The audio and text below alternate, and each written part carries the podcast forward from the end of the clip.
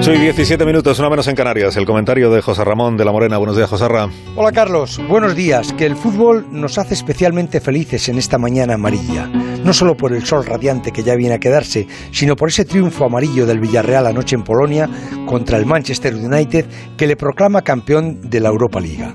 Algunas veces David vence a Goliat. Y es entonces cuando se produce esa alegría solidaria y generalizada que te hace comprobar cómo es posible alcanzar la gloria siendo más débil, pero creyendo más en ti, que fue lo que hizo anoche el Villarreal. Creer, creer en ellos sin sentirse nunca inferiores, porque además no lo fueron. Hicieron falta 11 penaltis y que lanzara hasta el portero Jero Rulli, que a la vez fue quien detuvo el lanzamiento definitivo de David De Gea. Es el primer título en la historia del Villarreal y las absurdas normas de la UEFA impidieron a Fernando Ross vivirlo en el estadio a pesar de que ya había superado el COVID-19 y se había puesto las dos vacunas.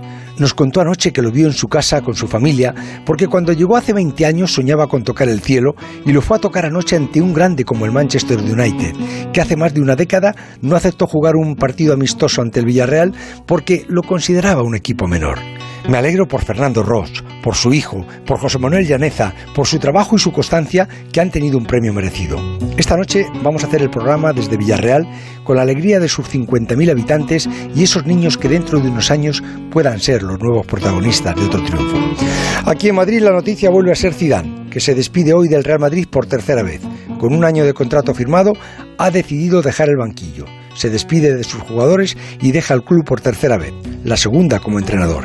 En Italia aseguran que el principal candidato es Allegri, pero ese es otro capítulo que te contaré mañana. Hoy la portada y los titulares se los merece Villarreal y la gente del Villarreal.